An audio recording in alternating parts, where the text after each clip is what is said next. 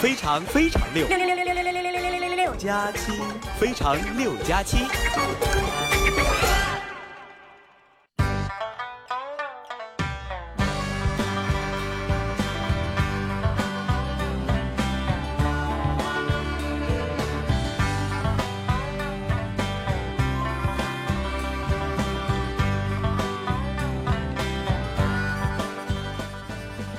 嗨，朋友们，大家好，这里是由壳牌劲霸赞助播出的《非常六加七》，我是哈利波特大家七，谢谢。最近啊，心情有点郁闷，觉得工作上没什么进展，人生大事啊也没有着落，每天上班都提不起精神。听说跑步的时候啊，大脑会分泌一种物质，能让人感到轻松和快乐。于是我顶着大太阳啊，在公园跑了两圈然后悲催的发现。我可能是没长大脑。这两天啊，一直下雨，空气很湿润。我在草丛上啊，发现了一只蜗牛，于是我毫不犹豫的捡个棍儿啊，就把它捅死了。哼，这么小就有房子，让你丫在我面前嘚瑟。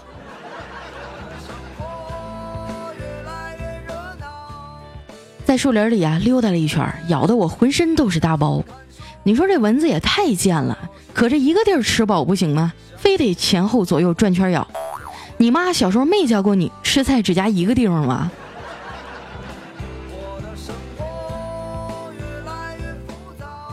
走到河边啊，看到一个老人在钓鱼，旁边摆着个空鱼篓啊，钓上了一条就直接放回水里，那个画面看着特别暖。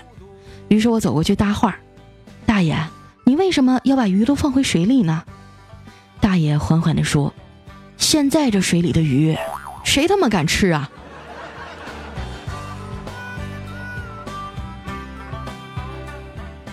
怪叔叔啊，发现我状态不好，就把我叫到办公室，问我：“佳琪啊，你最近怎么了？”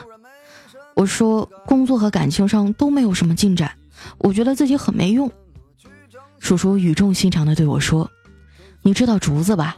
埋到土里四年才长到三厘米。”但是从第五年开始，就以每天三十厘米的速度疯长，六个礼拜啊就能长到十五米。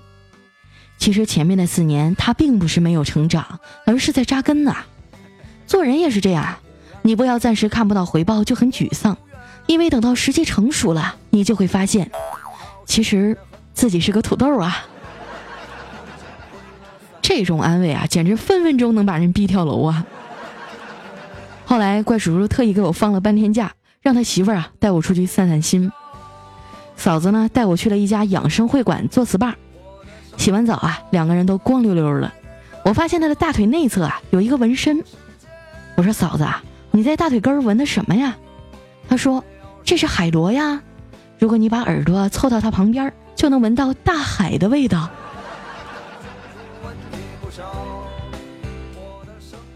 看着我一脸萎靡不振啊，嫂子说。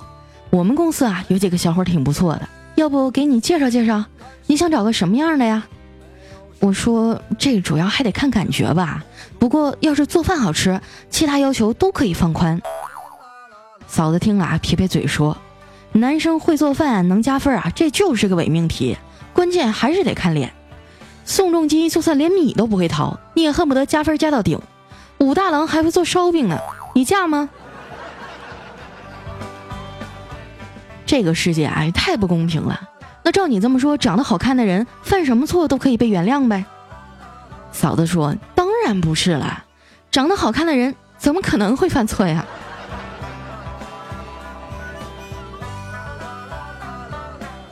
嫂子拍拍我的肩膀说：“佳琪啊，你知道为什么大家都觉得你是女屌丝吗？因为从一个人的朋友圈子啊，就能判断出来他大概是个什么样的人。你看看人家早安彩彩。”平时接触的都是什么人啊？你再看看你身边这几个，小黑、调调、李孝钦，不是我说你啊，一根稻草扔在街上就是垃圾，和白菜捆在一起啊就是白菜价，和大闸蟹绑在一起啊就是大闸蟹的价。你知道这说明了什么吗？嗯，说明我们和谁绑在一起很重要。错，这说明啊，屌丝要想提升自己的价值，就一定要和土豪做朋友。被他这么一劝啊，整个人都豁然开朗了。可是总觉得好像哪儿不对呢。后来呀，我们俩又做了个拔罐，拔完了，感觉浑身都舒坦了。哪知道出了门没走几步啊，就哗，从楼上倒下来一盆水，全都泼在我身上了。我一抬头啊，一看是个小男孩站在阳台上，我生气地说：“小朋友，你难道没看到下面有两个人吗？”小男孩愣了一下，马上转身进了屋。突然，哗，又是一盆凉水泼到了我的身上。然后呢，就听那小男孩在楼上大声地喊：“阿姨，这样总可以了吧？”真倒霉啊，衣服都湿透了。我们俩只能各自打车回家了。回到家，嫂子刚脱下衣服准备换，怪叔叔就回来了。看着媳妇儿一丝儿不挂、风情万种的样子啊，叔叔当时就忍不住了，直接把他推倒在床上，啪啪啪。可是没到几下就停了。媳妇儿一脸懵逼的问他：“老岳，你怎么了？”叔叔看着他后背上啊拔完罐留下的印记，说：“怎么感觉怪怪的呢？好像在干一只七星瓢虫。”当时他媳妇儿就急眼了：“老岳，你是不是不爱我了？咱俩谈恋爱的时候，你每次前戏都要半小时，现在几分钟就完事儿了。”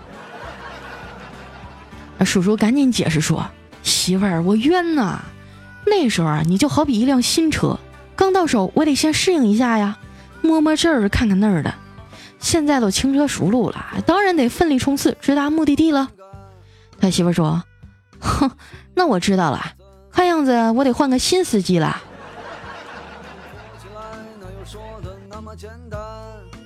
每个男人结婚以后啊，都会有所改变。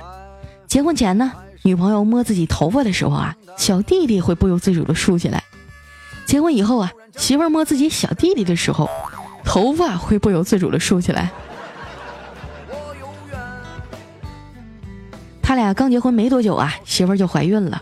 医生说啊，头三个月不能同房。可把怪叔叔给憋坏了。有一回呢，他趴在媳妇儿的肚子上听声音，小家伙竟然踢了他一脚。叔叔问媳妇儿啊：“你说这小家伙在肚子里扑腾啥呢？”他媳妇儿一脸羞涩的说：“要不你进去看看。”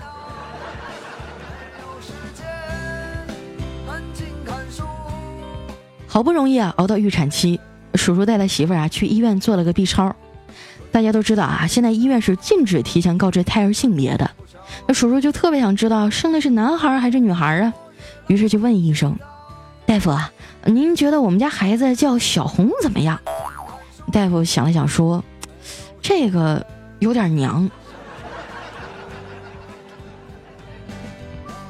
孩子生下来了，果然是个男孩。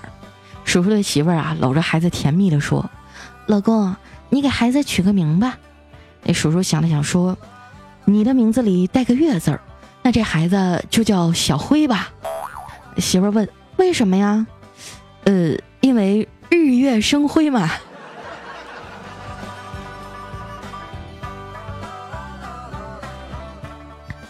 眨眼啊，孩子又上小学了。怪叔叔他媳妇啊辞职了，专门在家带孩子。有一天啊，叔叔下班回家，看见儿子一个人在家写作业，就问他：“你妈呢？”儿子说：“妈妈出去了。”然后继续写作业。哎，叔叔看儿子写的这么认真啊，就问他：“最近学习怎么样啊？我考考你吧。”儿子说：“行。”嗯，那你用欲罢不能给我造个句儿。儿子想了想说：“今天咱家的浴霸不能用了，妈妈去隔壁王叔叔家洗澡了。”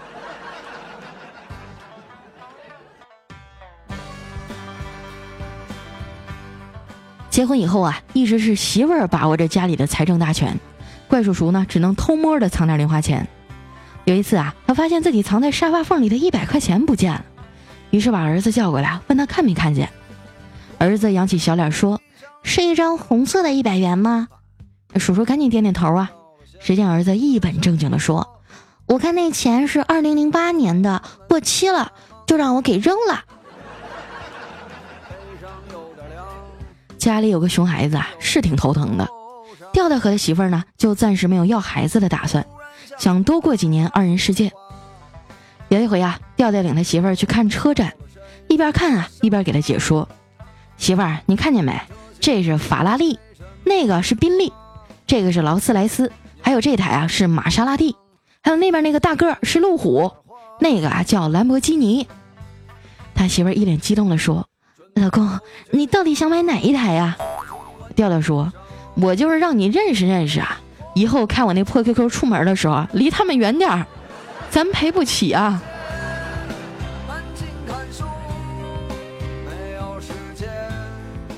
调调的担心啊，也不是没有道理的。有一次啊，他媳妇儿倒车，差点没把小区的保安镶墙缝里。从那以后啊，调嫂就发誓要好好学车。听人说啊，开大车最练手了，就让调调啊给他弄一台大卡车。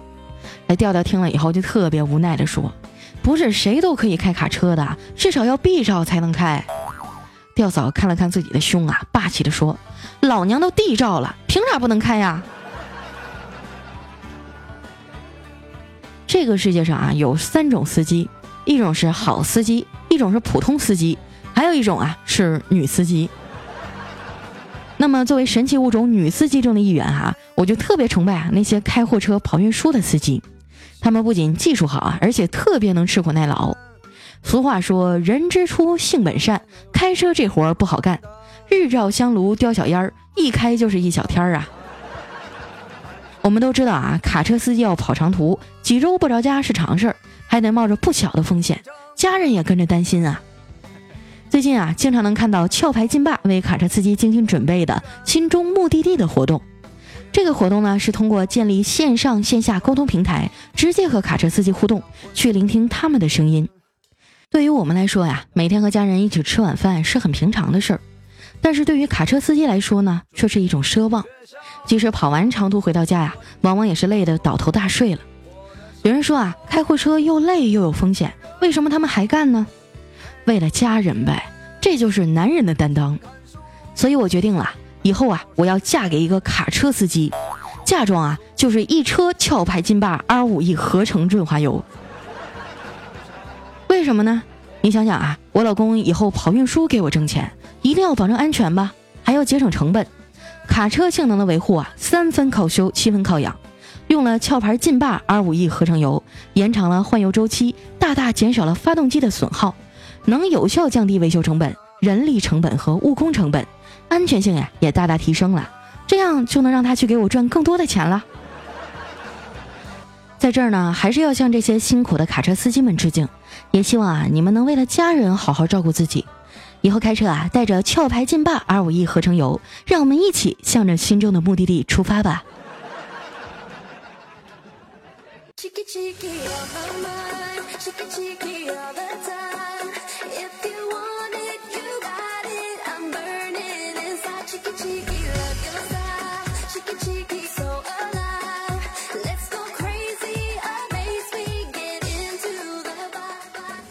一段音乐，欢迎回来！你一路辛劳，我一路保护。这里是由壳牌劲霸二五一合成油赞助播出的《非常六加七》。最近呢，壳牌劲霸为卡车司机们专门做了个活动，叫“心中的目的地”，分享了很多司机朋友的故事啊。我看了几个啊，觉得还挺感动的，真的是铁汉柔情啊，男人都不容易。希望所有的司机朋友啊，都能多挣点钱，少吃点苦。不管怎样，一定要注意安全。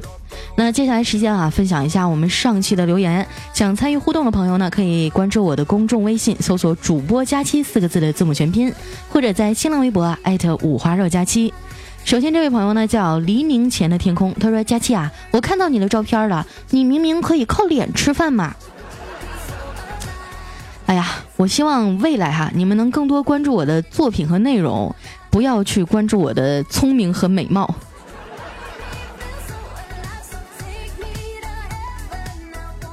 下一位呢叫刘大大倩幺六，他说：“佳期啊，我正在准备考研呢，好痛苦啊！我大哥给我推荐的节目已经听了两个月了，为什么还没有和我大哥在一起呢？佳期助我呀！你大哥，我好像知道什么了不得的事情了，不过没有关系啊，好好学习，这事儿包在我身上。你下次告诉我他叫什么名儿，我就帮你在节目里喊他。”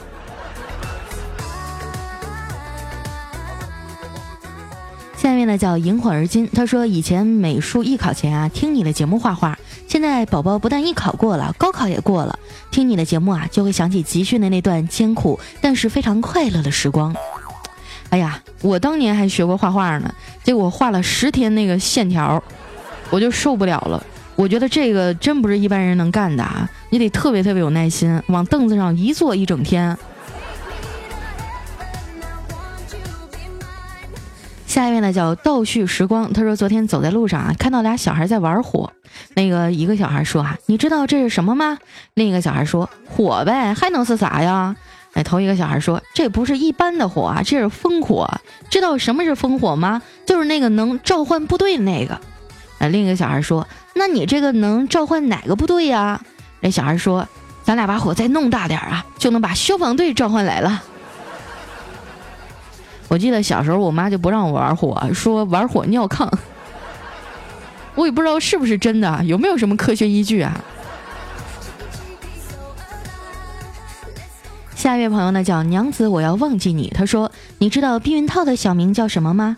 专业一点啊，叫避孕措施；文雅一点呢，就叫 VA 套；可爱一点呢，就叫小雨伞；白领一点啊，就说叫工作服；残忍一点啊，说叫万人坑；恶心一点呢，叫日本口香糖。”形象一点啊，就叫 T T，哎，高大上一点呢，就叫大规模杀伤性武器；贴心一点啊，就叫后悔药。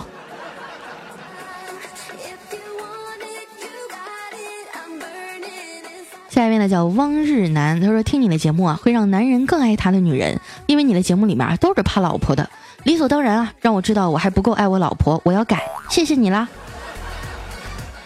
我怎么觉得这一条是你老婆用你的手机给我发的，不像真心话呀？下一位呢讲那年桃花开满山，他说早上我还没起来啊，看到我媳妇儿在一边乐滋滋的化妆，我问他今天为啥这么开心啊？他说哼，因为我瘦了，牛仔裤穿上去很轻松了。等我起床一看，呵，我的牛仔裤不见了。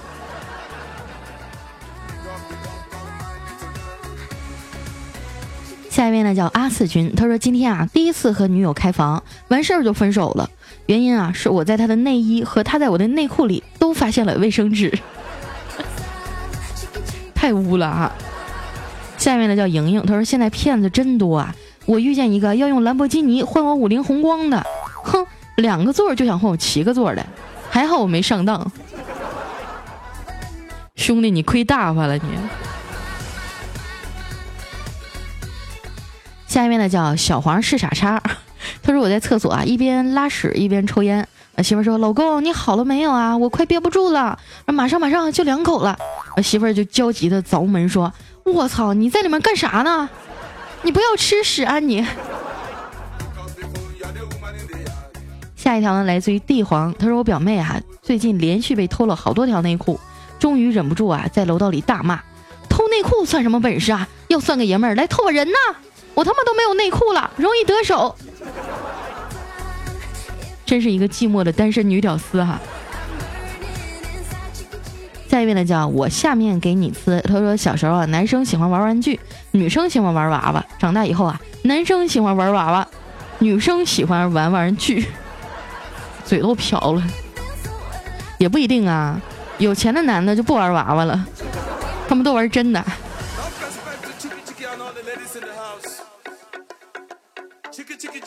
下面呢叫佳期别闹，我有药。他说什么是蝴蝶效应呢？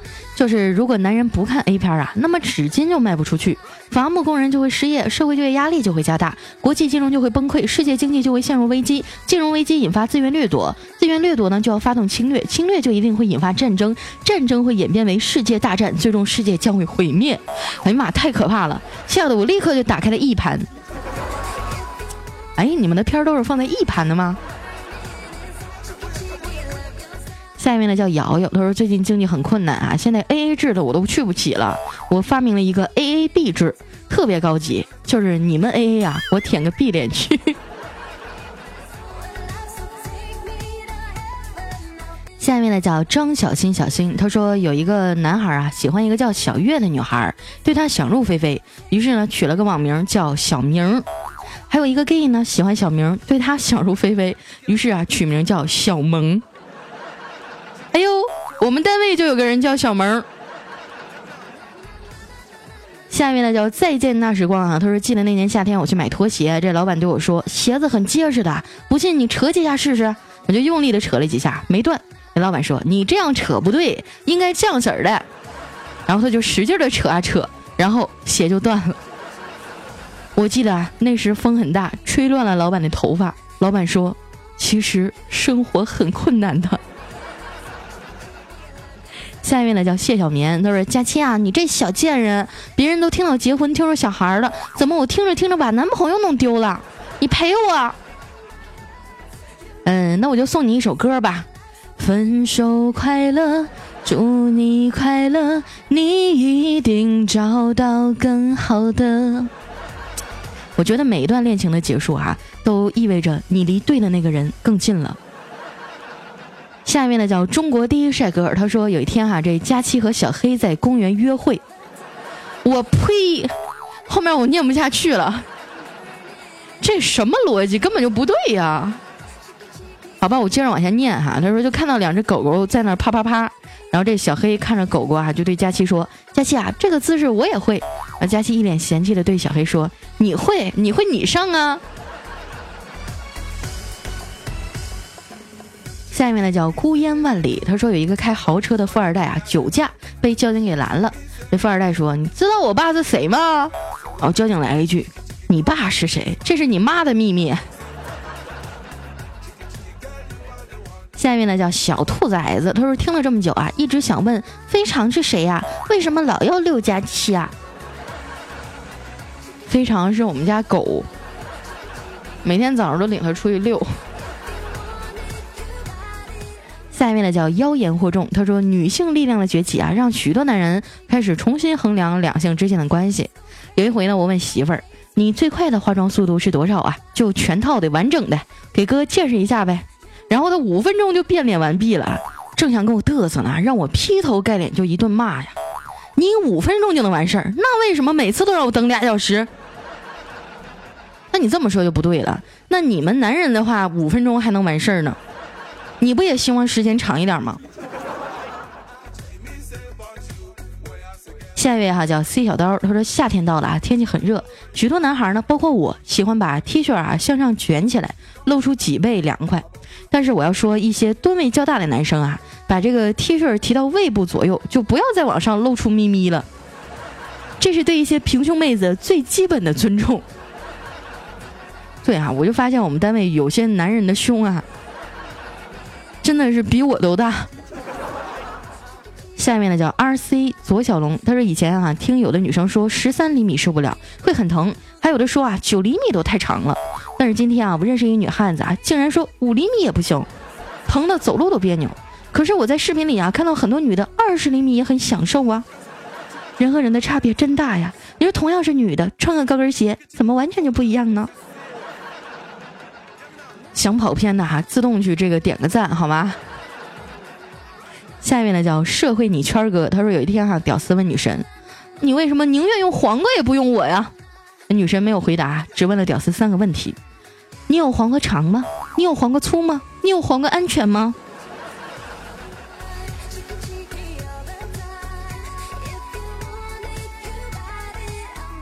下一位呢叫西门懒得吹雪，他说初中的时候啊，性格顽皮，好打架。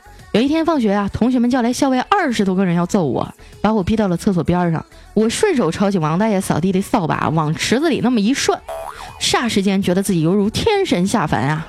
一个人追着二十多个打。下一位呢叫唯美韩都社，他说不成熟男人的标志啊，就是可以为理想壮烈的牺牲；成熟男人的标志啊，就是可以为了理想卑贱的活着。哎呀，这个段子我我竟然想不出什么话来黑他了啊！下一位呢叫风吹丁丁裤裆凉，他说：“我是你的什么啊？你是我的马桶啊啊！原来人家只是你的排泄工具啊！不，我说的是我的双腿只为你而开。哎呀，这一段台词真是被你们玩坏了。”下面呢叫蒋小肉，他说：“佳琪姐姐，你如果哪天孤独了、寂寞了，就拿出计算机，打开人工语音，按加七加七加七，就像一个人啊痴情重复不厌的叫你的名字。我已经单身狗够艰难的了，能不能别刺激我？”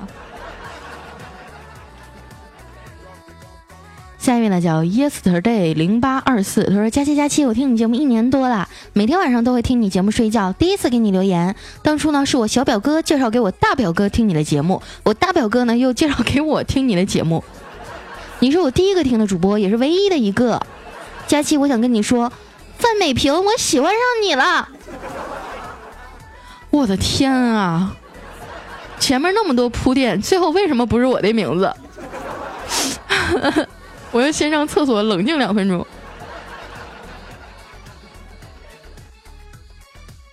下面呢叫郎州小淼，他说：“哎，大伙儿都在问啊，佳琪和小黑是什么关系？其实呢，佳琪和小黑从小就是邻居。小时候啊，佳琪就好奇小黑为什么比自己多一条肉，然后就把这个小黑叫过来说：‘小黑啊，你那儿怎么比我多一条肉啊？’小黑说：‘我也不知道啊，就是有时候啊，这儿总漏水，堵也堵不上。’”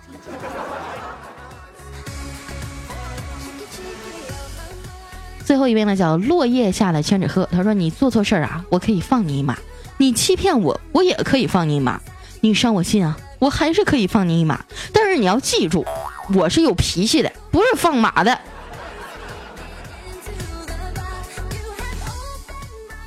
好了，今天留言就先到这儿了哈。这里是由壳牌劲霸赞助播出的《非常六加七》，喜欢我的朋友啊，不要忘了关注我的新浪微博和公众微信，搜索“五花肉加七”。那咱们今天节目就先到这儿了，我们下期再见，拜拜。